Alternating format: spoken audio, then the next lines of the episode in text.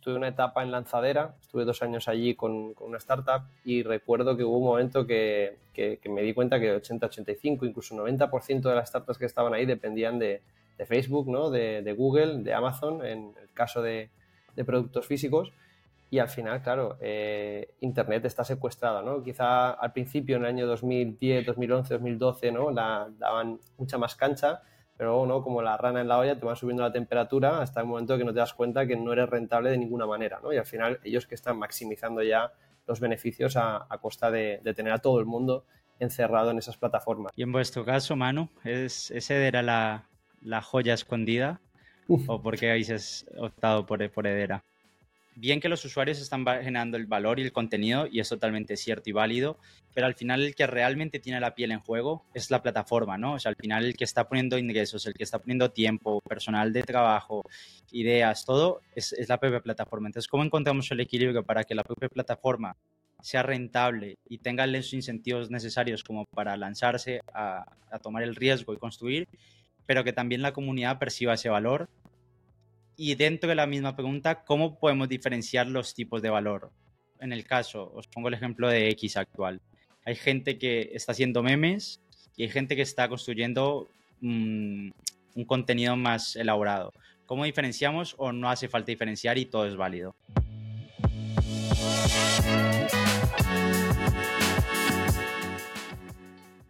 Bienvenidos y bienvenidas a Oportunidades Descentralizadas, el podcast donde nos sumergiremos en el apasionante mundo de la Web3 y las oportunidades de negocio que Juntos vamos a explorar las últimas tendencias, estrategias exitosas y entrevistaremos a expertos que están revolucionando la manera en que hacemos negocio. En el episodio anterior estuve hablando un poco de las estrategias en las herramientas que para mí son imprescindibles en este ecosistema, un poco los errores comunes y, qué haría yo utilizando estas estrategias y estas, y estas herramientas para construir nuestros proyectos en base a ellas.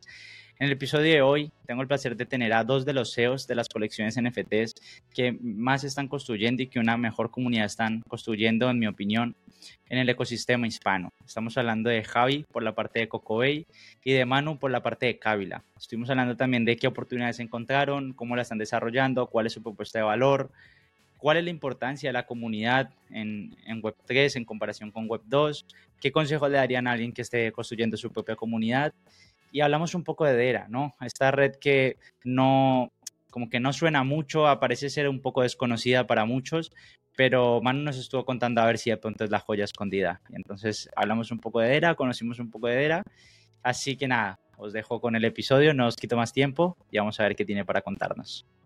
Hey, ¿qué tal a todos? Bienvenidos al sexto episodio ya de Oportunidades Descentralizadas. Hoy tengo el gusto de no solo tener a, uno, sino a dos CEOs de proyectos relevantes en el ecosistema de NFT. Tenemos a Javi de Cocobay y a Manu de, de ¿Qué tal, chicos? ¿Cómo estáis? Muy bien, muy bien. Gracias Encantados de, estar aquí charlando esta tarde. Pues es un placer teneros porque realmente no sé si, si, a los que nos estén escuchando les vaya a pasar lo mismo, pero cuando pensamos en proyectos NFTs del ecosistema que estén construyendo algo y que nos guste lo que están construyendo, los valores, la misión que están, que están aportando, personalmente a mí se me vienen dos, que son Kabila y, y Cocobay. Y bueno, el tema de comunidades podemos meter ahí también a VIPs que viene fuerte, ¿no? Pero eso, es un placer. Eh, me gustaría que empezaréis presentando un poco de qué es el proyecto, quiénes sois vosotros. Si queréis empezamos con, con Manu, quién es Manu, de dónde viene, cómo llega a Web3 y, qué es Kabila. Vale, pues nada, eh, bueno, yo soy Manu, soy CEO y uno de los cofundadores de, de Kabila. Eh, somos, bueno, somos ahora varios cofundadores, estoy junto con Adri, Fran y Rafa, que son desarrolladores y también socios míos, y luego Oscar, que era eh, socio mío también en otra empresa, muy, bueno, un tío, un crack del marketing aquí en, España. Y, nada, Kabila, eh, pues bueno, empieza porque en 2020-2021 yo empiezo a trastear con los NFTs como creador, eh, sobre todo porque quería, entré digamos que en, que en, blockchain pues con muchísima curiosidad para entender de una vez ¿no? de qué iba todo esto y si realmente era algo que era pura especulación o si realmente solucionaba algún problema y poco a poco me fui enganchando, fui aprendiendo más y di con la red con la que trabajamos ahora, que es, que Edera, que es una de las redes que, se utilizan, ¿no? de, las muchas que hay. Y, nada, y el tema de los NFTs me, me, me, llamó mucho la atención, ¿no? Por, por todas las utilidades que, que, van a poder tener, los casos de uso que, que, van a haber, pero el problema que había es que no había prácticamente nada de herramientas, ¿no? O sea, siempre digo lo, lo mismo de que nos, han, nos, dieron los coches, pero faltaban carreteras, ¿no? ¿no? No, podíamos hacer absolutamente nada ni ir a ningún lado con, con los NFTs y de ahí sale Kabila. O sea, nace un poco con la idea de, crear toda esa infraestructura, de dar herramientas eh, a los creadores para que realmente puedan dar valor y que puedan hacer cosas con, esta tecnología que, tiene mucha, mucho potencial. Impresionante y sobre todo súper importante el tema de la infraestructura, ¿no? Al final, un ecosistema que es tan complicado técnicamente y lo difícil que es encontrar eh, perfiles técnicos en el mercado, que un proyecto te pueda solucionar temas de estos con un sistema quizás software as a service, ¿no? Es que supongo que es un sistema SaaS más o menos lo que ofrecéis. Sí. Es, tiene mucho valor. Esto tiene, tiene la, parte buena ¿no? que tiene el mundo tokenizado, es que te permite tener un modelo un poco distinto al Web 2. ¿no? Nosotros tenemos como una parte de software as a service, donde cobramos un fee mensual al creador ¿no? por utilizar, por acceder a la plataforma, y luego en función del uso que hace de cada herramienta, le cobramos microfees en tokens. Entonces, cada vez que mintea un NFT, le cobramos un microfee, cada vez que hace un envío masivo de NFTs, cada vez que crea un launchpad, eh, en función de la herramienta, algunas son, digamos, que no tienen un coste extra y otras tienen un pequeño fee, ¿no? Entonces, eso también es una forma de, que la monetización sea progresiva, ¿no? Entonces, es, un modelo nuevo que te permite la blockchain, ¿no? Que quizá antes no podías hacer. O sea, que, sí es un poco el modelo que tenemos. Genial, genial, súper interesante. Y por vuestro lado, Javi, Coco Bay, ¿qué, qué tenéis entre manos? ¿Quiénes sois y qué tenéis entre manos? Venga. Pues yo soy, soy Javi, soy, soy cofundador de, de Coco Bay. en Coco Bay lo que queremos ser es como el mundo virtual de, de las comunidades. Y todo esto empezó justo hace, hace dos años, literal, que fue cuando me metí en el ecosistema. Fue en pleno ya bull market de, con toda la, nueva oleada de pues tanto los NFTs y de la blockchain, ¿no? Y eso pues me, me, resultó muy familiar porque era más o menos lo mismo que hacía yo 10 años antes en, mundos virtuales, todo el tema de, de, comunidades y, bueno, y la gran oportunidad que, que tenía pues el, el descentralizar las, cosas y, a partir de ahí pues nos pusimos a, a construir ¿no? una, una comunidad, eh, ya nos pilló en pleno, en pleno bull market, de estar aprendiendo de, cómo crear una, comunidad alrededor de, esta nueva tecnología. Y bueno, lanzamos justo en enero de, este año, hemos estado aquí con, gente como, como ustedes dándole pico y pala y, creando comunidad. Y, ahora el, siguiente paso pues eh, es eh, el seguir creando comunidades eh, para construir este, este mundo virtual que, ya veréis que, tiene todo el sentido del mundo. Que las comunidades vayan hacia poco a poco los mundos virtuales eh, conforme vayamos creciendo en, adopción y, aprendizaje, porque será donde le saquemos el, máximo potencial al, tema de hoy, básicamente. Perfecto. Oye, ¿y qué, qué, cuál fue la oportunidad que habéis encontrado? O sea, eso que, en el momento en el que habéis encontrado algo para construir Coco Bay, que os haya llevado a lanzaros a, por la oportunidad. A ver, mm, ¿de presente o pasado? Como, como presente pasado. Si la oportunidad del pasado, de cómo nos dimos cuenta, o oportunidades que, que vemos ahora y que estamos trabajando. No, no, más es cómo nace Coco, o sea, cómo habéis llegado a la conclusión de que vosotros os podíais juntar, hacer un proyecto y solucionar una oportunidad. ¿Cuál fue ese momento en el que os habéis dicho, aquí hay algo para construir? Mm, a ver, siendo sincero, te, lanzas porque lo, sientes y lo ves. Muchas veces igual no tienes claro el, cuál va a ser la, oportunidad, pero sabes de que va a ir por ahí y, empiezas con, todo. El, el, el clic mío fue cuando, que un tema que hemos hablado en, en otros episodios, cuando vi la, la cantidad de, talento que, que había en, en, comunidades y concretamente en el nicho de, de comunidades Web3 y cuando me di cuenta de, eso, de la importancia que, que tenían las, las, comunidades y que a partir de ahora pues todo, todo iba a ir en torno a ese, nuevo modelo ¿no? de interactuar con, tus usuarios. Sería un poco de, cambiar el paradigma de, follower audiencia a, comunidad y todo lo que eso implica. Y el, vosotros tenéis la, narrativa o el mensaje de que los, los creadores no están monetizando, que al final la plataforma se está quedando con la mayor parte. ¿Eso ha, sido un dolor propio vuestro? Es decir, vosotros os habéis encontrado con que estáis construyendo, aportando mucho valor, pero no os veían esos retornos. ¿O fue un dolor que habéis detectado en el mercado? Eh, nosotros personalmente, y Manu que, cañada por, por su parte, eh, yo era algo que ya vivía hace 10, 15 años en, mundos virtuales, de, que jugábamos con activos digitales que en realidad tenían valor, pero la, propia empresa, por, por, políticas propias o por simplemente la cultura que había en ese momento, pues el, creador, el usuario no podía verse beneficiado y básicamente una réplica de lo que está pasando ahora con, las economías digitales tokenizadas. Ahí un poco al, hilo de lo que comenta Javi, ¿no? Y lo que preguntabas también sobre la oportunidad.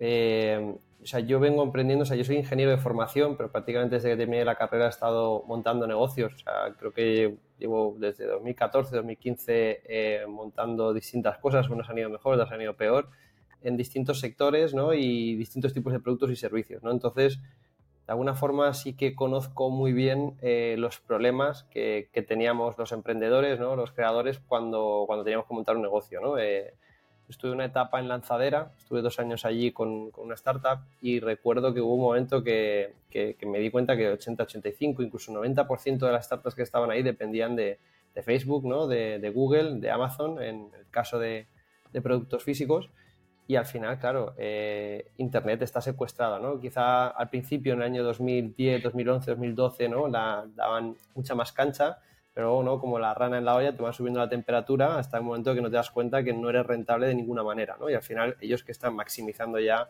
los beneficios a, costa de, tener a todo el mundo encerrado en esas plataformas, ¿no? Entonces, por un lado, había una oportunidad muy grande, ¿no? De, de salir de esas plataformas y trabajar sobre una capa que no pertenece a nadie, una capa pública, ¿no? que es al final las distintas blockchains. Y, eso es muy potente, ¿no? es decir, ahora la monetización va a estar en las comunidades. ¿no? Yo, estoy muy en la línea de lo que dice Javi, de que todo va a girar en torno a comunidades tokenizadas y al final esas comunidades van a ser nuestras, van a ser de las comunidades. ¿no? Digamos, lo que creas, el valor que generas, lo vas, a, captar y vamos a alucinar de la cantidad de dinero y de pasta que estábamos regalando a estas grandes empresas.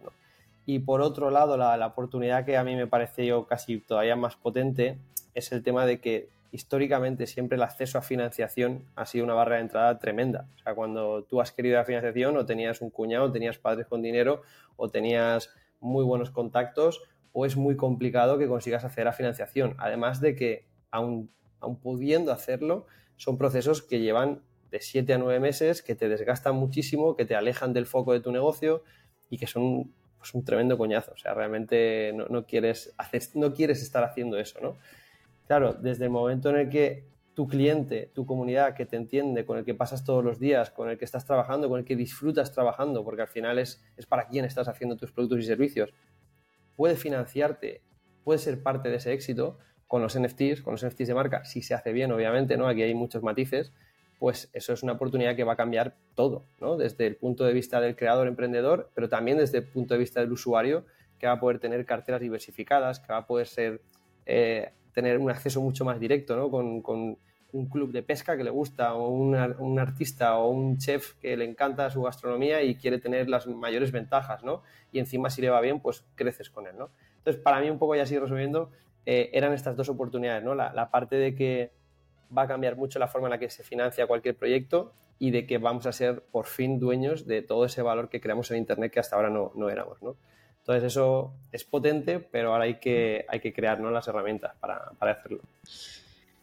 Aquí lo, lo, hablamos en el primer episodio que estuve con Miguel Caballero, el hecho de, había muchas comunidades que están generando una comunidad pero de mercenarios, que están ahí por la rentabilidad, por el dinero, por tal. Entonces, en este caso, en el que las dos visiones están un poco alineadas en volver a estructurar cómo se reparten los ingresos de la plataforma y que la gente que está aportando valor perciba también parte de esa economía que se está generando a través, ¿cómo podemos generar ese punto de equilibrio en el que montar el negocio sea rentable? Porque al final bien que los usuarios están generando el valor y el contenido, y es totalmente cierto y válido, pero al final el que realmente tiene la piel en juego es la plataforma, ¿no? O sea, al final el que está poniendo ingresos, el que está poniendo tiempo, personal de trabajo, ideas, todo, es, la propia plataforma. Entonces, ¿cómo encontramos el equilibrio para que la propia plataforma sea rentable y tenga los incentivos necesarios como para lanzarse a, a tomar el riesgo y construir, pero que también la comunidad perciba ese valor y dentro de la misma pregunta, ¿cómo podemos diferenciar los tipos de valor? En el caso, os pongo el ejemplo de X actual. Hay gente que está haciendo memes y hay gente que está construyendo mm, un contenido más elaborado. ¿Cómo diferenciamos o no hace falta diferenciar y todo es válido? ¿Qué opinión tenéis ahí al respecto? Dale tú, Javi. Venga, venga, le doy. Eh, a ver, yo como lo veo es que la diferencia exponencial de tener una comunidad está en tus, por decir así, los tus 100 primeros usuarios. O sea, cambia totalmente, es un modelo totalmente radical, radicalmente diferente al Web 2, porque tus 100 primeros usuarios Web 2 da igual, pero tus 100 primeros usuarios de tu comunidad, si los estructuras y los incentivas de la manera apropiada, pueden generar muchísimo valor, o sea, muchísimo valor. y la idea está inspirada en, en, Web 2 o sea, triunfaron las, el modelo startup porque consiguió alinear los, los incentivos e intereses, sobre todo entre los inversores, los fundadores y los empleados, a través de modelos de, acciones, de retribución variable como Phantom Shares o Stock Option. Pues para mí ahora la posibilidad que nace con, todo con las comunidades tokenizadas es que con cierto subgrupo de personas, al menos porque para mí lo más complicado y lo que mayor te facilita la, tecnología Web3 y este enfoque es en esos 100 primeros usuarios que te ayuden, por ejemplo, a, aportar a tu plataforma. Entonces, si combinamos ese modelo de startup también con, con, los propios 100 primeros usuarios en la comunidad y los incentivas para que creen con, contigo, creo que ahí está la, la, clave. A esos incentivarlos de una manera y respondiendo a la segunda pregunta, después necesitas otro, que va más al público en general, pero como yo lo veo es que tienes que hacer tu modelo de negocio normal, como ha sido siempre en Web 2, que monetiza con eh, el cliente, pero después que lo inteligente es aprovechar esta cultura y esta distribución de la riqueza a través de los activos digitales, que capturas el valor de la marca y por lo tanto pues, formas parte del propio proyecto con, esos usuarios que los hay, o sea, esto es evidencia que se ve en cualquier comunidad y ya no hablo digital, sino también en comunidades físicas y personales de, que en cualquier número de personas siempre hay ciertas personas que, les gusta el proyecto, que quieren aportar y que pueden aportar. Entonces, para mí la clave está sobre todo al principio en, cómo alinear y cómo incentivar ese, a ese tipo de, de personas. Sí. Sí, o sea, nosotros también un poco eh, solemos diferenciar, hay como dos tipos, ¿no? Normalmente es lo que sería una empresa al uso normal, que, tiene su modelo de negocio, que, es una empresa tradicional, ya sea un producto o un servicio, y luego a lo mejor lo que es más, a lo mejor un club, una cooperativa, una asociación, que eso pueden ser más modelos de DAOs, ¿no? Y hay veces que se mezclan, ¿no? Es decir, no, pero es que eh, las decisiones las tendría que tomar la comunidad. Bueno, a ver, depende. Eh, porque al final una empresa, la parte buena que tiene una empresa privada es que es más ágil tomando decisiones, que tiene más conocimiento de decisiones y que no puedes estar eh, que diciendo que la comunidad tome ciertas decisiones, ¿no? que a lo mejor son críticas a nivel de producto, modelo de negocio.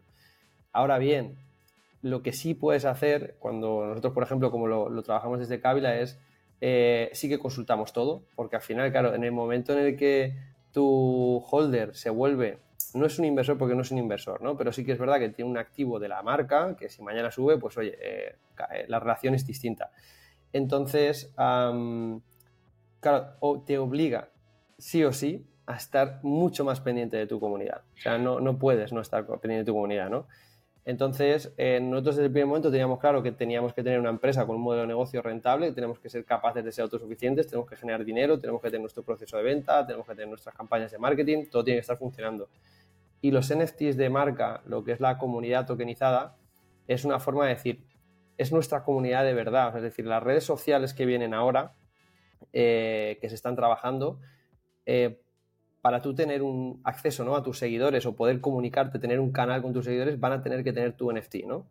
Entonces, a más personas que tengan tus NFTs, mañana es como la lista de email marketing, ¿no? Al final es el canal más rentable porque es un canal directo, no tienes un intermediario, ¿no? Que se queda con todo.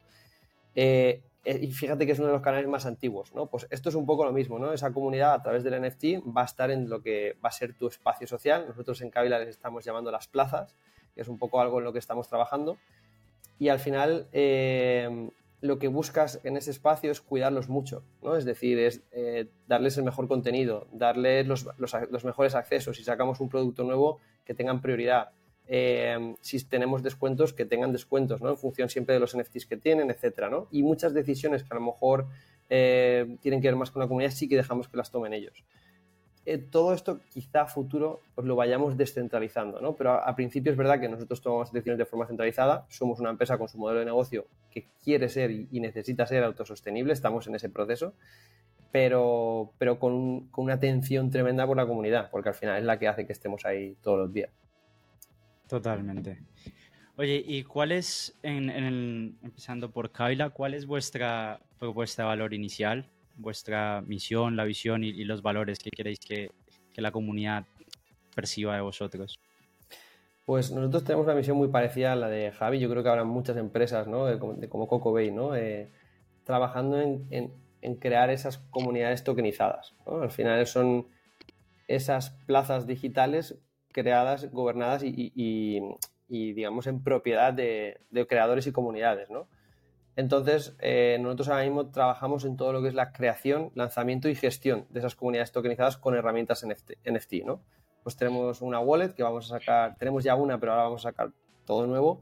Eh, una wallet que al final es el primer paso, ¿no? Para entrar en la blockchain lo estamos intentando hacer lo más fácil posible, que la parte de la frase semilla, de hecho, estamos trabajando en una historia para que no tengas que apuntártela. Bueno, todo este tipo de cosas para hacer fácil el onboarding, sobre todo usuarios web 2. Luego tenemos lo que llamamos Kabila Tools, que es pues más de ocho herramientas donde puedes crear NFTs, colecciones NFT, puedes gestionarlos, puedes hacer envíos masivos, puedes tener listas. Es todo, digamos, una suite de herramientas junto con un launchpad para venderlos.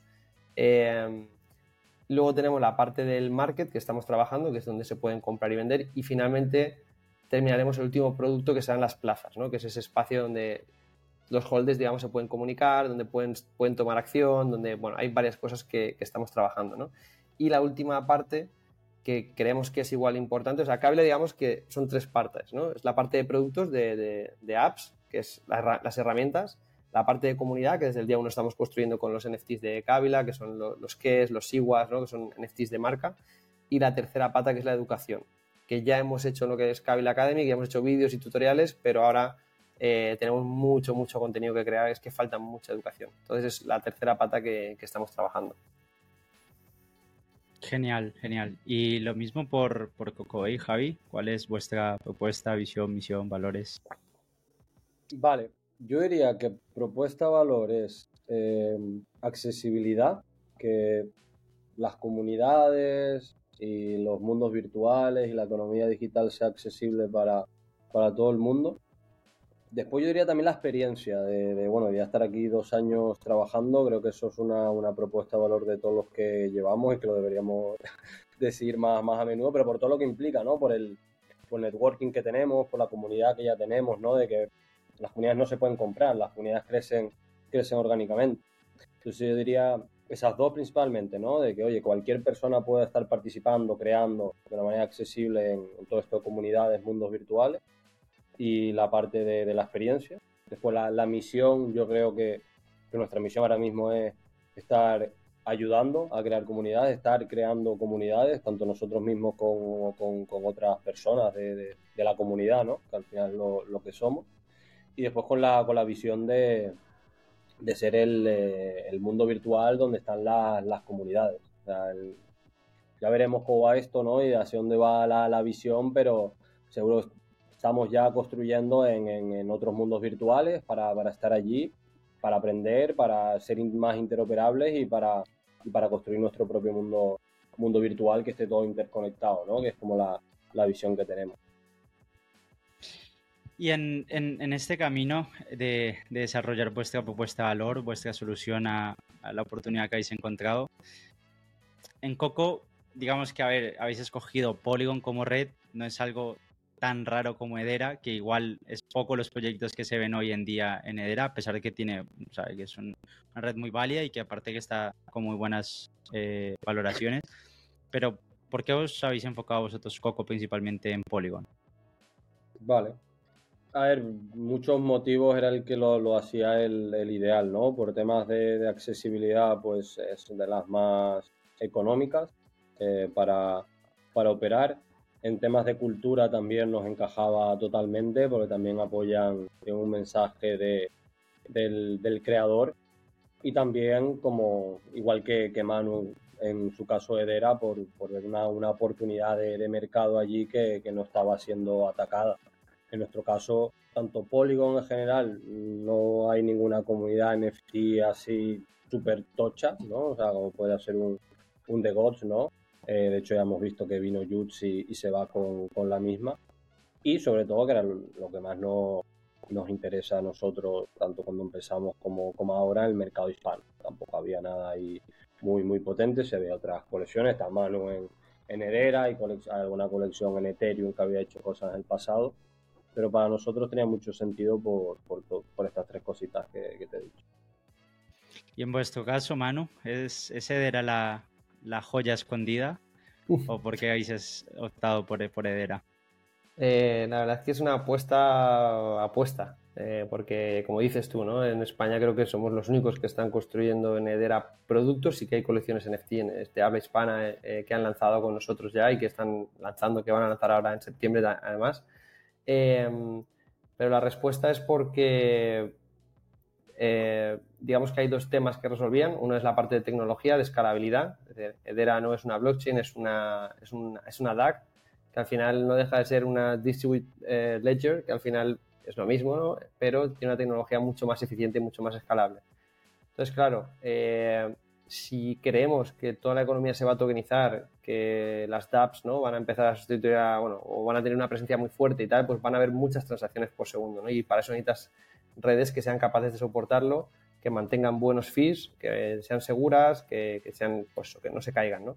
Entonces, Edera tiene una tecnología que es muy, muy buena y que, nos gustó mucho desde el primer momento. Y la otra parte que creo que es igual de importante o más, que además se habla muy poco, es la parte de la gobernanza. ¿no? Es decir, siempre hablamos de, pues, de números, hablamos de, tecnología, hablamos de halvings, tal, pero eh, Bitcoin es que es un mundo aparte. Bitcoin es una cosa que no se puede, no se puede comparar con otras cosas, ¿no? Funciona por lo que es, pero el resto de, de DLTs, ¿no? Que, que, tienen un equipo detrás, que, que, tienen marketing, que tienen utilidad, que tienen tecnología, que eso es importante saber cómo se gobiernan para que no haya estructuras de poder a futuro que al final, pues, es que, es que estamos hablando de las capas de, de digamos, de, de, financia, de finanzas, ¿no? De, de, los próximos años, donde va a estar mucha parte del dinero. Entonces, Edera tiene el Governing Council, que al final han empezado haciendo un sistema de gobierno que tiene grandes entidades, eh, grandes corporaciones, universidades, bancos de todo el mundo ¿no? y distintas áreas, con lo cual es muy complicado que tengan mismos intereses, eh, unas a otras digamos que se controlan y además pues bueno son de mucho prestigio, ¿no? que es raro que alguna haga una cosa mala porque pierden más ¿no? como empresa que lo que ganan no haciendo alguna esta. Entonces ese sistema de gobierno que tiene me gusta mucho, hay mucha gente que dice que es centralizado, ha empezado más centralizado, ahora el año que viene ya empiezan los nodos comunitarios. ¿no? Entonces es un camino progresivo a la descentralización que para nosotros tenía mucho más sentido y como empresa nos daba mucha seguridad. ¿no? Y luego la tercera parte yo diría que es, aparte de los fees y todo esto y la velocidad, ¿no? en la que prácticamente todo es instantáneo eh, y casi no tiene costes, es que se programa todo sobre el Hedera SDK, ¿no? que esto es algo como más técnico, pero al final hace que sea mucho más rápido programar. ¿no? Nosotros hemos podido programar, desarrollar cantidad de productos en solo un año gracias a esto lo cual en otra red con smart contracts quizá nos hubiera tardado pues, muchísimo más tiempo. ¿no? Entonces nos permite ser más competitivos con respecto a otra empresa en, otra red. Y ya lo último, que es un poco la conclusión de, también, es que al final el usuario web 2, al usuario final, le da igual la red. ¿no? Cuando mañana haya adopción real, no sabremos qué red estará corriendo por debajo y al final lo que quiere el usuario es que sea algo rápido, seguro, económico. ¿no? Entonces, cogimos una red que funciona bien, que nos gusta mucho trabajar sobre ella y al final lo que, lo que intentamos es que la capa final que ve el usuario, pues prácticamente se pague con cripto, pero casi no se vea, se pague con tarjeta y por detrás haga el pago en cripto, que sea todo como muy fácil, ¿no? Entonces, no, mucha gente nos decía, joder, o la jugáis mucho. A ver, realmente si haces una buena experiencia de usuario, los productos tienen sentido y, resuelven un problema, pues no es tan, tan importante, ¿no? Eh, porque, bueno, al final si funciona la red, pues no, no hay problema. Pero bueno, es una apuesta. Vemos cómo sale. Ya te diré en un par de años. Ahí con, lo último, con, lo último que has comentado, me surge la pregunta porque en el caso de los cocos, realmente si Polygon el día de mañana no, no le va lo bien que, que pensamos que le que irá, está por detrás la Ethereum Virtual Machine y pueden, o sea, es más fácil moverla a otra red que sea compatible. En el caso de Dera, no sé si, si, o sea, no sé si tenéis esa facilidad de mover toda la infraestructura a una red o si tenéis algo pensado. No, no porque salga mal, ¿no? Sino que entiendo que vosotros también lo tenéis en mente de, oye, puede que no salga bien las cosas, ¿cuál es el plan de contingencia? Sí, o sea, Edera es EVM compatible, o sea que hay mucha gente que está viniendo y deployando los smart contracts sobre la red de Edera porque se puede programar en Solidity, o sea, han trabajado mucha esa interoperabilidad, ¿no? Y puedes portar tokens de Solana, desde Avalanche, o sea, hay bastante interoperabilidad. Es verdad que nosotros al principio quizá teníamos más dependencia de Edera, ahora hemos trabajado mucho ya en, llevamos meses trabajando en, tener unas bases más eh, modulares, ¿no? Mucho más modulables, ¿no? De manera que tenemos todo organizado en librerías, de forma que, oye, pues si mañana cambia la red, pues no es un, desastre, ¿no? O sea, sería cambiar una parte, un 20%, un 15% del código y nos permitiría seguir trabajando, ¿no? O sea, que eso es algo que definitivamente era importante y ya más o menos lo tenemos, lo tenemos más o menos controlado. Genial, genial. Sí, es súper importante porque al final eh, cambia constantemente. O sea, no, no sabemos lo que puede venir mañana y así como en las empresas nadie pensó que Yahoo iba, iba a perder la cuota de mercado que tenía, iba a caer, pues bueno, mira, estas cosas pasan. Exacto. Eh, hilando con esto, os quería apuntar en el camino. Al final, cuando queremos empezar, nos hacemos una idea de lo que va a ser.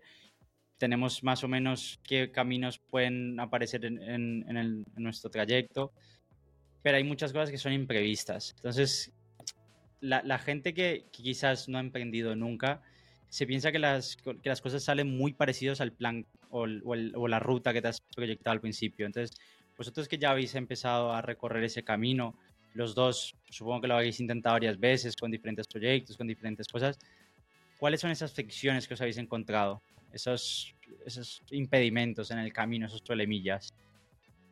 ¿Sabes, Javi? Problemillas. Eh, yo diría primero que, o sea, el, el cambiar los planes es lo más normal del mundo y lo más natural del mundo. O sea, la clave está en, al menos como lo siento yo, es que, la esencia siempre sea la, misma y que después vas encontrando el, camino y hay que estar dispuesto a, sobre todo al principio, de que va a dar muchos, muchos tumbos hasta que, encuentres la, clave, ¿no?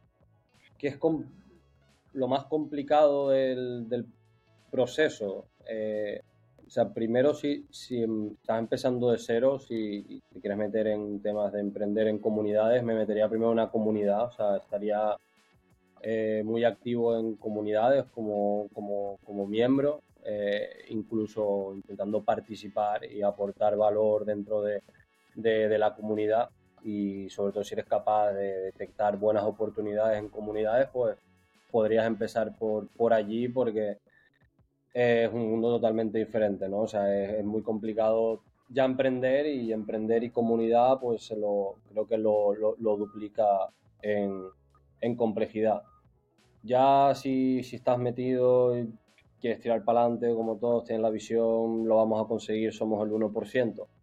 Pues el problema principal viene de, del ego, sobre todo, dependiendo de cómo lo tengas trabajado y de, después de cómo acoplar el, el, ego con la gente con la que trabajas, porque hacerlo solo es imposible y trabajar con, con otras personas es, es, muy complicado. O sea, ya es complicado en una empresa donde hay mucha más estabilidad económica, donde hay mucha más tranquilidad.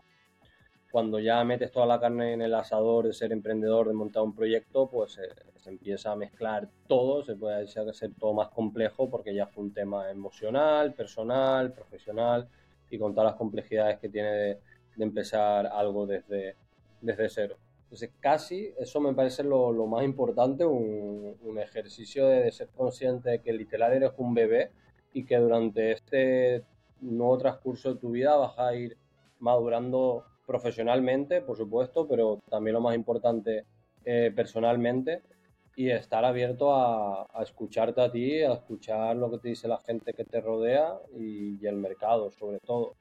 tener tu criterio, o sea, si no tienes tu criterio y la, ese faro que te guía, pues eh, no, no, vas a conseguir llegar a, a, donde quieras llegar, pero con la, la humildad de, de, que muchas veces estoy equivocado y que tengo que pararme a escuchar a los demás, aprender, a, a ver qué estoy haciendo bien, qué estoy haciendo mal. Creo que es muy importante estar enfocado en qué se te da bien y reforzarlo, porque muchas veces por, por miedos y tal no, nos enfocamos en, en, solucionar lo malo. Yo soy más a favor de que al menos que lo malo sea totalmente, oye, esto es que lo toque resolver porque si no, no puedo avanzar literalmente en la vida. Al final, como hay tantos problemas, y especialmente cuando estás emprendiendo, o sea, siempre vas a tener problemas, así que vas a tener que elegir algunos con los que vas a tener que convivir por el momento, ya sea porque no son importantes o porque no estás preparado para, para hacerlo, y saber cuáles son los verdaderamente los problemas importantes para, para seguir avanzando. Totalmente, totalmente. ¿Tú, Manu? Pues bueno, un poco también, ¿no? Como comenta Javi, emprender, pues bueno, al final es, es muy brutal, ¿no? Mentalmente, o sea, es, es, algo que te machaca la cabeza como nada y, y sobre todo ya ahora sí que como ya llevo unos años, ya sí que es verdad que aprendes ciertas cosas y una de las cosas que mm, eh, pues hay como varios puntos, ¿no? Que al final ya los tienes como a fuego, ¿no? Es decir, esto lo decía también eh, Juan Roch, ¿no? de Mercadona, el presidente de Mercadona, ¿no? Que al final aprendes cuando te duele, ¿no? Entonces hay veces que la gente no sabe si es la idea perfecta o no sé qué, da igual, si seguramente no lo sea, ¿no? O sea, tú empieza, ¿vale? Los aprendizajes que vas a tener los vas a tener cuando emplees muchas horas de tu tiempo, ¿no? Eh, o cuando emplees dinero tuyo, ¿no? Que te ha costado. Entonces, esos son aprendizajes que no vas a, o errores, ¿no? Que no vas a volver a cometer, ¿no? Y hay veces que, pues tienes suerte y te sale la primera, pero no es lo habitual. De hecho, los números no dicen eso. Los números dicen que de 10 empresas, pues 8 acaban cerrando, una acaba siendo medio zombie rentable y una, pues, da beneficios, ¿no? Y esos son los números, y además son los números de gente, que la gente que se echa a emprender, suele ser gente más atrevida, ¿no? O, cree que tiene algo que los demás no tienen, porque si no, pues no, irías a solucionar un problema, ¿no? Que está ahí fuera, ¿no? Entonces, es muy duro. Entonces, la gente tiene que tener claro eso, ¿no? Que al final no es un camino de rosas, no es como pintan en los libros de que tal, es muy sube y baja. Y una de las cosas que al final aprendes, ¿no? Es que con el tiempo esos subes y bajas los, los, vas, vas, siendo más balsa, ¿no? O sea, lo que baja muy fuerte no te afecta tanto porque sabes que mañana sea otro día y seguramente sea un problema que puedas solucionar y los, las subidas pues intentas también moderarlas, ¿no? Luego, eh, aprendizajes también pues con, con, el equipo, o sea, quizá entiendes ¿no? la importancia de rodearte bien, bien de las personas adecuadas y cuando una persona no es la adecuada, pues rápido cambiar o, buscar la forma ¿no? de, de, de, desvincularte porque es que es muy complicado trabajar ¿no? muchas horas a, mucho, a mucha frecuencia ¿no? con alguien que no, que no está alineado. ¿no? Y luego también disfrutarlo. O sea, como dice Javi, son problemas todos los días y, y, hay que, es que la única forma de estar metiéndole miles de horas a esto, que es que necesitas miles de horas, eh, es que sea una pasión, o sea, que realmente te guste, a pesar de todas las mierdas que tendrás que solucionar y de todas las historias, eh, tienes que intentar disfrutarlo, te tiene que, te tiene que gustar lo que haces, si no es complicadísimo. 100%, mirar, el otro día estaba escuchando un podcast ahora no recuerdo qué, qué proyecto era. Es un, es un, podcast que suele entrevistar a, startups y la idea de ese podcast es cómo, saber cómo levantaron Venture Capital y cómo consiguieron pues escalar. Era un proyecto que estaban comentando que habían cerrado la inversión como por 100 millones de, de dólares. Y en esto que, que, comentáis vosotros dos, los dos lo habéis tocado eh, más o menos igual en el sentido de que el plan puede cambiar en el camino decía él, había levantado fondos, pues eso, 100 millones de, dólares, lo había levantado como de 5 o 6 inversores eh, tochos importantes y luego pues otros más pequeños. Y decía que finalmente a, los inversores, a los venture, no les importaba si, o sea, estaban conscientes de que el plan no iba a ser el que tú le estabas proponiendo, que iba a cambiar. Pero lo que se estaban fijando era si tú tenías la capacidad de adaptarte al, al camino, al proceso. Entonces, que no se estaban fijando en lo que le estabas comentando, sino en qué tan tú como, como CEO, como equipo, como, como, sí, como, como el equipo, y vais a ser capaces de adaptaros a todos los cambios que va a tener vuestro plan. Entonces, los dos lo habéis tocado más o menos igual, los dos coincidís en que, en que el camino no es el plan que, que os habéis fijado y que es un sub y baja, que tenemos que, que adaptarnos también a esas, a esas sensaciones. Y, y, no me cabe duda que tenemos que formar un, un proyecto que sea de, de, de, salud para emprendedores, ¿no? Porque e, es que es impresionante, o sea, escuchándolo es... Sí. Concuerdo constantemente y conecto con esa sensación de un día sentirte muy bien, todo te ha salido muy bien y de repente te viene una ola de problemas y es como, ok, vuelta a empezar. Totalmente, totalmente. Es una, es una montaña rusa y al principio pues te la comes entera y luego ya pues eso, ¿no? O sea, eh, yo, ya lo noto mucho eso de eso, de no tomo decisiones por la noche ya, estás cansado, estás no sé qué, dices, tío, me voy a dormir y mañana ya, antes no, antes no era como, joder, ¿qué hago con esto? Tal, no dormía, y pues el, tener esa paciencia también, al final yo creo que eso te da esa paciencia de decir, mira, hoy es un día de mierda, pues mañana será seguramente un poco mejor y ya está, pero, pero sí, es, es, muy mental. ¿eh? Yo creo que al final la gente tiene que ser más consciente cuando se mete de, de dónde se mete, ¿no? Pero bueno, para eso estamos, para, para aprender por el camino. Si hubiéramos tenido esta charla antes, hubiera hecho en vez de este podcast una tertulia por las noches para desahogarnos como emprendedores. Eso me apunto. Oye, en, en, todo esto que hemos hablado, hemos tocado muchas veces el tema de la comunidad. Para vosotros, ¿qué tan importante o qué papel juega la comunidad en, en los proyectos que nacen en, en Web3? Si quieres empezar tú, Manu o Javi, me es igual. Pues ya como decía antes Javi, ya la comunidad es, es Web3. O sea, Web3 va de, de comunidades tokenizadas ¿no? en, torno a un token. Habrá un token que es lo que capturará el valor que se cree en una comunidad, en un club, en lo que sea, y esa comunidad tendrá ese token en común, que es con lo que tomarán decisiones, con lo que se financiarán, es lo que acaparará el valor ¿no? que, se, que se crea ahí. Entonces la comunidad va a ser el pilar central, yo creo que de, la economía, de, del marketing, de, los negocios en los próximos años. ¿no? Ya venía siendo importante las comunidades en, los últimos años, ahora es, es, el pilar de cualquier negocio. Entonces vemos muchas empresas, ¿no? Eh, Web 2 que eh, lo entienden pero no lo entienden, ¿no? ¿no? No se puede comprar una comunidad ya no se puede falsificar. Una comunidad es un grupo de personas que están alineadas, que, que tienen valores, que tienen eh, intereses parecidos ¿no? y que sobre todo trabajan, ¿no? deberían trabajar en, en, una misión en un, en un objetivo común. ¿no?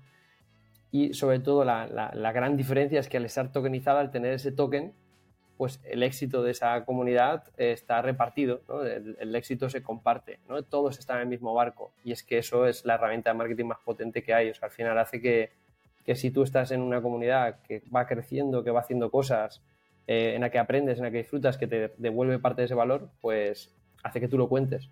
Y es el mejor marketing, ¿no? Que es el, el boca a boca y es el, el más orgánico y el, y el, que debería, debería haber, ¿no? Y yo creo que van a pasar cosas muy interesantes, ¿no? Ya no solamente en los negocios, en la política, en organizaciones eh, eh, sociales, en, no sé, en muchas cosas en torno a comunidades tokenizadas. O sea, los próximos años yo creo que van a, van a cambiar y van a, van a ver, va a trabajar todo, digamos, o va a ir todo en torno a estas, a estas comunidades. Yo lo veo como Manu del estilo, o sea, para mí eh, Web3 eh, trae dos, dos, ventajas competitivas. Una es la, la transaccional, la, la, de la parte económica, que es básicamente un tema de, de confianza en los sistemas en vez de confianza en algo centralizado. Y lo segundo es el, las comunidades. O sea, las comunidades tienen una... Van, creo que van a ser el que, el que haga que, que, esto crezca todo, ¿no? Porque la parte, otro más un tema de tecnología, adopción, pero lo, lo que veo eso diferente es, es el, el cambiar de, de, una audiencia en donde solo hayan followers a una audiencia donde hayan followers, haya comunidades. Yo, como lo estoy viendo, para simplificarlo, es que cada persona va a tener un, una puntuación por un juego de 0 al 100 que define su grado de pertenencia a la, a la comunidad. Eh, un 100 es un fundador, un 80 es un miembro del equipo, un 70 un embajador, un 20 un holder, un 10 un follower, un hater es un 0 pero sigue siendo parte de la comunidad. Y, y ahí habrán pues una especie de jerarquía horizontal, abierta, democrática, dependiendo de, lo que sea la comunidad, porque la comunidad va a ser algo súper personal. O sea, sobre todo al principio, o sea, se crea de personas, ¿no? De grupos de personas, entonces por definición es personal y después se va a ir expandiendo. Entonces, es un paradigma diferente. Para mí es que literal es un, producto nuevo que, que, a largo plazo van, van a aplicar muchísimas empresas, si no todas, y que a corto plazo ya se ve que lo que sea mano de que en, algunas se, aprovecharán comunidades de, gaming, comunidades de, esports, en, fútbol, en, Twitter, o sea, todo lo que ya se movía como comunidades, la Web3 da una ventaja competitiva eh, brutal. Y, en este aspecto, ¿qué diferenciabais en, en cuanto a Web 2 y Web 3? O sea, ya, veis que al final hay, hay, muchos proyectos en Web 2 que son muy exitosos y que no tienen una comunidad, tienen solo una audiencia. Pero en Web 3 es, yo no se me viene ahora mismo ninguno a la cabeza que haya tenido mucho éxito y no tenga una comunidad detrás. Efectivamente, o sea, es que como Web3 parte todo ¿no? de ese token, ya sea un fungible token, eh, una cripto o un NFT, pues desde el primer momento ya hay algo en común, que es lo que une a, toda esa comunidad en torno a ese, token. Eh, la ventaja es que si se consigue crear valor, ya sea porque suba el valor que se percibe de la marca eh, o de la comunidad, ya sea porque sube la cantidad de mm, a lo mejor eh, el networking que se hace, ¿no? Porque ya te digo, si estás en un club gastronómico, ¿no? Que todos tienen un token, pues a lo mejor ese token te permite conocer o acceder a ciertos eventos o a cierto contenido educativo. Eh, pues eso hace que suba el valor de, esa comunidad. Cuanta más gente guay entra en ese sentido, pues, pues eh, más valor hay.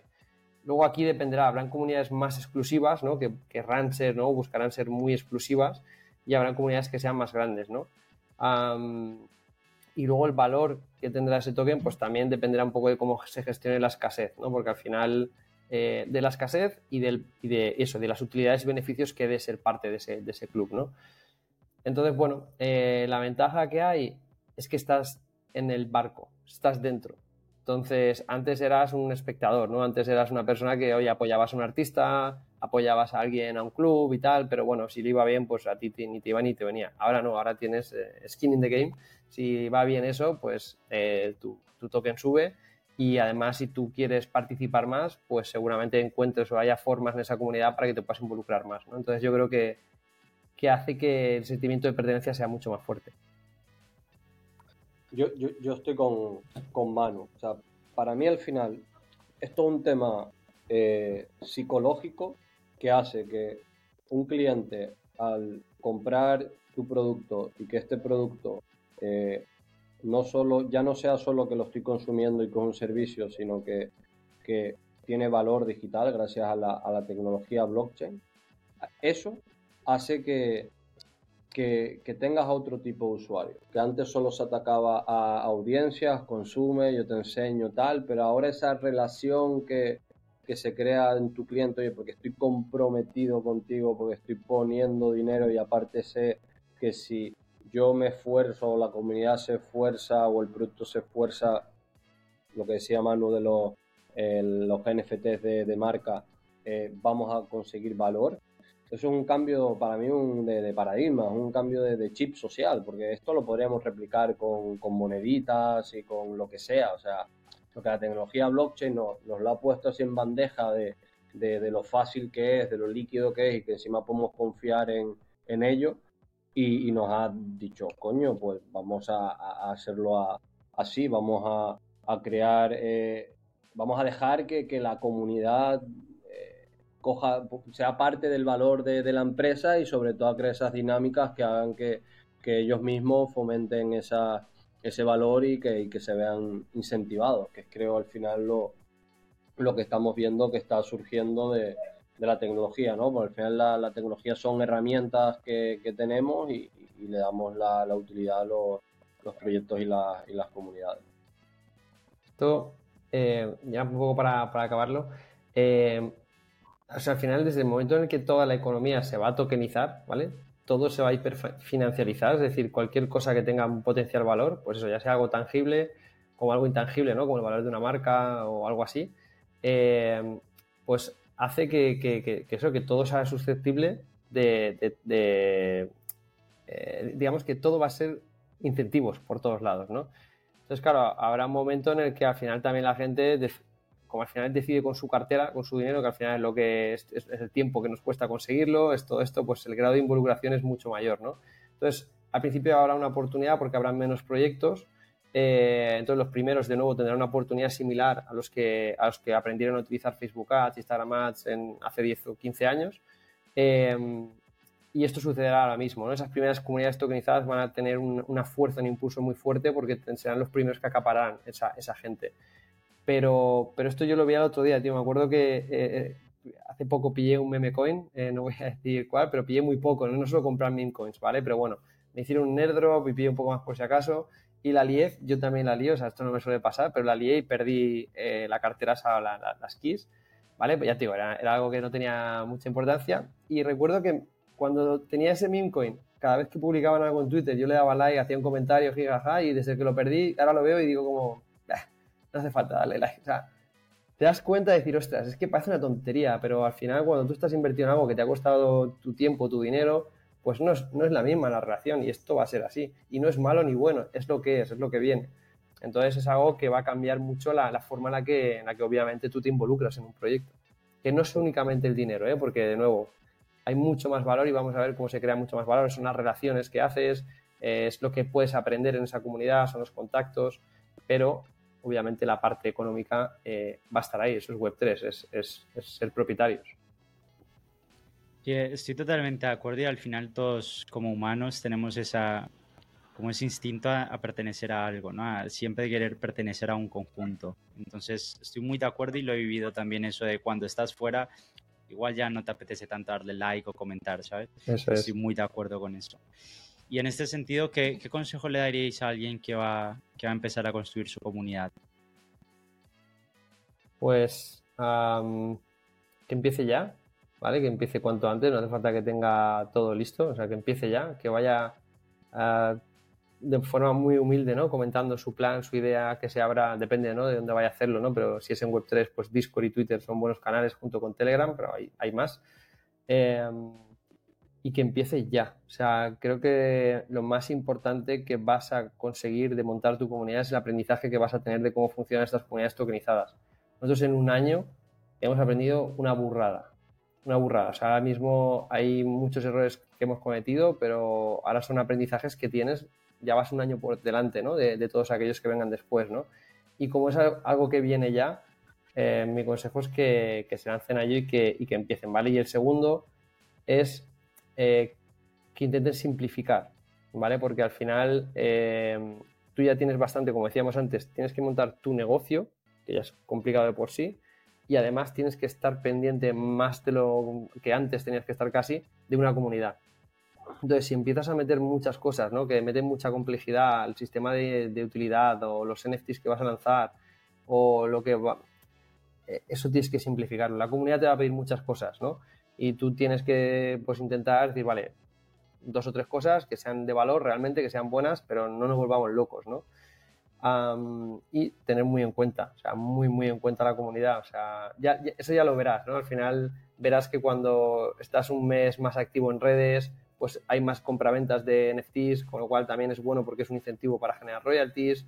Verás también que cuando no estás activo la comunidad, como está invertida y con mucha razón, pues te va a decir, oye, ¿dónde estás? ¿Qué estás haciendo? Eh, ¿dónde, ¿Dónde está este tío? Y eso también, ojo, puede generar también ansiedad, ¿eh? eh desde el punto de vista en que en el momento en que compra alguien tu NFT, la gente también tiene que saber que eso no es, no estás comprando un derecho a nada. Es decir, puede que mañana ese chico se vaya o, que cambie de idea y deje de hacer lo que está haciendo, que no es lo ideal, ¿vale? Pero al final la gente tiene que saber que está invirtiendo cuando compra NFTs, que, que, oye, pues que puede salir bien o puede salir mal, ¿no? Entonces, yo lo que diría es que eso, que, que trabajen mucho la comunidad, que, se vuelquen con la comunidad y que, y que pues bueno, que que al final es lo, es lo más importante, pero que, que, no tengan esa ansiedad, ¿sabes? De decir, oye, es que cuando tienes a un montón de gente que de alguna forma ha apostado por ti, eso también genera a veces mucho estrés y yo lo he visto, ¿no? Y lo otro día hablaba con Javi, ¿no? De algunos fundadores que lo han pasado mal, ¿no? Entonces hay que intentar encontrar un, balance ahí. Sí, yo ahí con, con Manu lo, lo, veo igual. O sea, sobre todo porque el 99%, siendo objetivos, el 99% de, de, los proyectos fracasan. La, para mí la cuestión son las formas, sobre todo, y que la gente en realidad lo que pide es que, ya que me, me estoy involucrando en el proyecto económicamente o con mi tiempo, pues que, que esté actualizado, que me informe, que, que, me tenga en cuenta, ¿no? Pero, pero es verdad que, pues como en toda la vida, pues muchas veces ciertas personas o en ciertos momentos más emocionales o más complicados, pues, pues abusa más o, o, se hacen cosas que, que pueden perjudicar eh, mucho más a la comunidad que, que, el propio mensaje que, que estaba eh, transmitiendo, sobre todo a temas eh, personales. Mi, mis consejos, yo diría de, si no, o sea, relacionado con lo de Manu, o sea, montar la comunidad ya y montar la comunidad ya no requiere de, de que tengas un proyecto, ni tan siquiera, o sea, al final la, eh, lo que te das cuenta es que la comunidad es un tema de networking, es un tema de, personas, de que los fundadores, miembros del equipo están en contacto recurrente con, con la comunidad de diferentes, diferentes maneras y esta es la clave, ¿no? Dejar de llegar a Twitter a, a vomitar cosas, o sea, eso no, no, no, sirve de nada, el programa de esos tweets y, ya está, sino que la estrategia es más completa, una, una estrategia de, me quiero comunicar contigo de, maneras y diferentes grados de, de profundidad. Entonces puedes empezar tú mismo eh, con, con, tu marca personal, porque al final esto es un tema de, de confianza, de, de, Esto se ve sobre todo con, con, los, con los que están han madurado más, ¿no? Eh, con, con, Frank, con Alex Fielding también, otro chico de una colección inglesa de, de Bricktopia, de gente que, que, al final admiras, o sea, hay un, yo creo, un sentimiento mucho de, lo que tú decías, de sentirte la gente lo quiere sentirse identificado y, pertenecer a eso, o lo que se siente identificado, y o sea, oye, qué, qué guay lo que están haciendo, qué guay cómo lo están haciendo, mira lo que están consiguiendo. Yo creo que eso es lo más importante, entonces empieza con, contigo mismo y después, y después trasládalo al, al proyecto. Y, el segundo consejo es eh, hablar con, con fundadores del principio, sobre todo, o sea, por supuesto, de una manera sana y natural, de, de, verdad porque quieres conocer a la gente y porque te aporta y porque entre nosotros nos entendemos y nos ayudamos mucho, pero también sobre todo intenta de, de ver cómo le puedes aportar valor a, a, la otra persona. O sea, yo creo que si eres capaz de encontrar, y esto para todo, o sea, para la comunidad, para una venta, para una colaboración, para, para todo en la vida, si, si, si tú eh, mientras vas construyendo tu movida puedes ir aportando valor de, de alguna manera a otras personas, o sea, con eso va a ser más que suficiente para, para, para construir esa, esa comunidad que, que, al final es lo importante. De hecho, esto se lo digo a cualquier proyecto que, que me viene de darme consejos, asesorarle de, oye, cómo hacer un lanzamiento NFT, ¿no? Porque es con lo que te viene en la mayoría. Quiero las vender NFT, en vez de quiero crear una comunidad, tal cual. Y digo, ok. Y me dicen, ¿cómo sé si puedo vender NFT? ¿Cuál es el indicador? Y yo le digo, siempre les digo, tú ponte a trabajar con un plan y tal, unas fechas, pero cuando decide cuando lo sienta. En el sentido, llega un momento en el que empiezas a sentir de manera intangible, de manera tangible también, con métricas y tal, de que tienes una comunidad, de que hay gente que está interesada, o sea, se ve, lo lees, te, lo dice la gente. Hasta que no llegas a ese punto, no vas bien. O sea, no, no vas bien, no intentes vender un lanzamiento porque te vas a quedar a la mitad o vas a lanzar y, sobre todo en temas de, de Web3 donde la reputación es prácticamente lo más importante y te vas a, a, joder una oportunidad muy buena. Entonces, tomárselo con, con calma y, y, hacerlo cuando, cuando sintáis que, que tengáis eh, confianza. Esto es, me, me, parece importantísimo todo lo que habéis comentado. Yo lo único que quiero añadir es que algo que he visto mucho, lo comenté en el episodio anterior, en el episodio 5, que estaba hablando un poco de herramientas y de estrategias que, que pues, que me parecían a mí útiles a la hora de, de meternos en, en, Web3.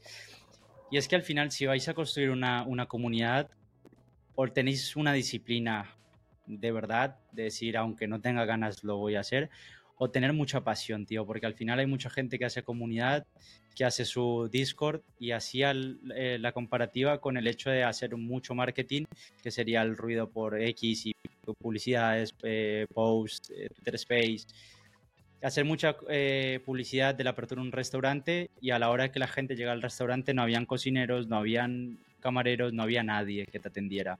Y esto lo he visto mucho en, en Web3. Hay gente que hace comunidad, los lleva al Discord y luego el Discord es, es, un desierto. Ahí no hay nadie, nadie está aportando valor, nadie está diciendo nada. Entonces, tío, que, que, que la gente que quiera hacer una comunidad que le ponga cariño, que los traten como, no como te gustaría que te trataran, sino como piensas que les gustarían a ellos ser tratados, que, que, que os importe realmente, que lo pongáis en el centro y que, intentéis aportar el máximo valor y a diario. Sobre todo encontrando el equilibrio que decía Manu de, de cuidar también vuestra salud mental. Al final vivimos en una pandemia en la que no es nada raro encontrar que la gente se queme y necesita desconectar del mundo. Entonces, encontrar un balance en el que aportemos en el que nos cuidemos y en el que nos lo pasemos bien, ¿no? Al final, si nos lo pasamos bien, más tiempo vamos a estar haciendo esto. Efectivamente. Entonces, oye, ya por terminar, me gustaría que, que nos dejarais alguna recomendación, alguna lectura, algún podcast, alguna película, serie, documental, algo que, que, nos venga bien para esta época de vacaciones o un fin de semana noche. Pues yo de lectura, a mí me, gusta leer biografías de fundadores, ¿no? Porque al final cuenta esta, esta cuenta la historia de verdad, ¿no? O sea, no, no, solo lo bonito. Y bueno, dos así que a mí me gustaron mucho. Una es la de, obviamente, la de Steve Jobs, de Walter Isaacson, que es una biografía más que está muy bien escrita y, y bueno, la, la, vida de este tío pues es, es, es, chula, ¿no? Es un tío muy un buen personaje. Y luego hace poco me leí la de Phil Knight, que tenía muchas ganas, no había leído nunca, el de fundador de Nike, y, y también, ¿no? O sea, al final te das cuenta, ¿no? De cuando tú ves la marca por ahí, Nike, ¿no? Y dices, bueno, pero la vida que ha pasado este tío, ¿no? La de horas, eh, los follones que tuvo que ir al principio para construir, las, para tener las primeras zapatillas y todo. Cuando lees estos libros dices, ostras, es que, es que cualquiera, ¿no? Que ha montado algo ah, de, de calado ha, ha, pasado cada... Bueno, ha pasado de todo, ¿no? Entonces, son, yo creo a mí son dos que me han gustado y nada, y hace poco, pues bueno, ya como película vi la de Oppenheimer, que también me gusta mucho por Cillian Murphy, por el actor de, de Peaky Blinders, peliculón. Pero bueno, eso ya no es más de, no es tanto de emprendimiento, pero bueno, muy buena. Las tres muy buenas recomendaciones, ¿eh? las, las firmo las tres. Por tu lado, Javi. Venga, yo voy a recomendar primero eh, cogerse la, la, gráfica del Bitcoin desde 2020 y analizar el último bull market, los meses, cómo subió, cómo bajó. Eso es súper importante ahora para, los, para el próximo que viene. Totalmente. Hay que hacer el de, de, eso y ajustarlo al tiempo que queda. Eh, segundo, de, a mí de temas así más de, de salud mental o más de, de filosofía o de que me han marcado como, como emprendedores, el, los siete hábitos de la, de la gente, de la altamente, gente efectiva. Que, que, ahí, bueno, básicamente describe un poco ¿no? el cómo afrontar la, las cosas, desde primero de manera personal y después con correlaciones con, con, otras personas. La verdad que yo no lo he conseguido todavía, ¿no? Pero vas intentando incorporar poco a poco pues lecciones que, que hay en ese libro, pero si, si sigues eso, seguro que, que vas a estar más feliz, que te vas a conocer más a ti mismo, que vas a trabajar mejor y creo que fue un, super libro. Y después un artículo, recomiendo que ponéis en Google literal Status as a Service, que es un artículo que, que, me gusta mucho porque estudia cómo el, cómo han funcionado las redes sociales y cómo ha evolucionado a lo largo de la, de la, historia, desde que no había nadie hasta que llegó la masificación y que todo ha sido un, un juego de, de, gente detectando una oportunidad, sacándole provecho, ir creciendo y cómo iban madurando eso, esos ciclos y, eso, y esos mercados. Y creo que es muy, muy útil a, a todo lo que se viene con la, con la economía digital y la cultura Web3. Pues para mí ahora lo, estamos dando un cambio de, de una generación que, que, se crió con la televisión y que si lo veis es un reflejo de la sociedad, como podría ser la, política, ¿no? Y que ahora viene una generación de, de, nuevos jóvenes que ya, afortunadamente o desafortunadamente, están totalmente inmersos en tecnología y juegos. Ya otros como los que estamos por aquí, pues nos pilló con, con la transición, ¿no? De lo analógico a la, a lo digital, o sea, somos unos extraterrestres en la historia de la humanidad, porque no habrá más gente como, como nosotros. Eh, entonces ahora todo va a ir hacia un juego, hacia un juego de, económico, hacia un juego social, hacia un juego de reputación y, este artículo pues, pues dice cosas que, funcionaron muy bien en el pasado para, para entender cómo, cómo jugar a este nuevo juego pues os dejaré en, los, en la descripción del episodio, dejaré todas las recomendaciones, los enlaces, el del artículo también. Las... Aquí, perdona, te voy a, voy a pasar uno también, que es de, ahora me estaba acordando de que lo tenía apuntado por ahí, es de una charla TED, que no hay muchas todavía hablando sobre Web3, pero hay alguna. Y hay una que es a Creator-Led Internet Built on Blockchain. Eh, es muy chula este vídeo, son 13 minutos, te pasaré el enlace que también explica muy bien en 13 minutos toda la movida que viene. Pues os dejaré todo esto ahí en, la descripción del capítulo. Tomo nota de la charla y del, y del artículo, que no, he visto ninguno de los dos. Y ya por último, ¿a quién os, os, gustaría ver en el podcast o pensáis que puede ser un perfil interesante para, para... Pues te lo voy a decir un segundo. Hay mucha gente guay por ahí. ¿Cuántos quieres? ¿10, 20, 30? Todos tomo nota de ellos. Eh, yo diría eh, yo traería a Sergio de, de Flock, que fue un pedazo bicho de Web3 y de temas de, branding. Y, también me intentaría traer a David Tomu, eh, emprendedor Web3 hace muchos, muchos años y que creo que puede ser muy interesante para, para el podcast. Sí, suscribo lo que comenta Javi. Eh, yo sigo en Twitter bastante bueno, a Crypto Willy, que lo conocí en Barcelona y, tío, me mola mucho los vídeos, tío. Hace unos vídeos así cortos que van al grano, que explican muy bien, tío. Me parece, me parece muy guay el contenido que tiene. Y de los pocos aquí en España generando ese contenido y que sabe, ¿no? Que realmente tiene idea. Creo que también es, podría ser guay. O sea, pues tomo nota porque a Willy sí que lo he visto también los vídeos estos que hace con fondo verde y, y Flock es, si no recuerdo mal, los que habéis hecho vuestro branding, ¿no? En Coco. Sí, muy, muy O sea que, mira, tomo nota porque estoy de acuerdo que son grandes recomendaciones. Así que nada, tío, un placer teneros por aquí. Os agradezco muchísimo que os toméis el tiempo, sobre todo ahora en verano, que todo el mundo está en la playa. Así que os agradezco, ha sido una, una conversación muy enriquecedora, me he quedado con, con muchas cosas que he aprendido vosotros y os deseo la mejor de las suertes. Si queréis comentar algo, tanto Javi Manu, si queréis comentar algo de Cávila, de Coco, lo que se venga, de hacer un anuncio, estáis, este es vuestro momento. Nada, pues bueno, eh, seguiremos trabajando. Nosotros eh, completamos un año ahora en julio y lo que decimos, empezamos el, el, segundo round y con muchas ganas sobre todo lo que vendrá en los próximos 18 meses.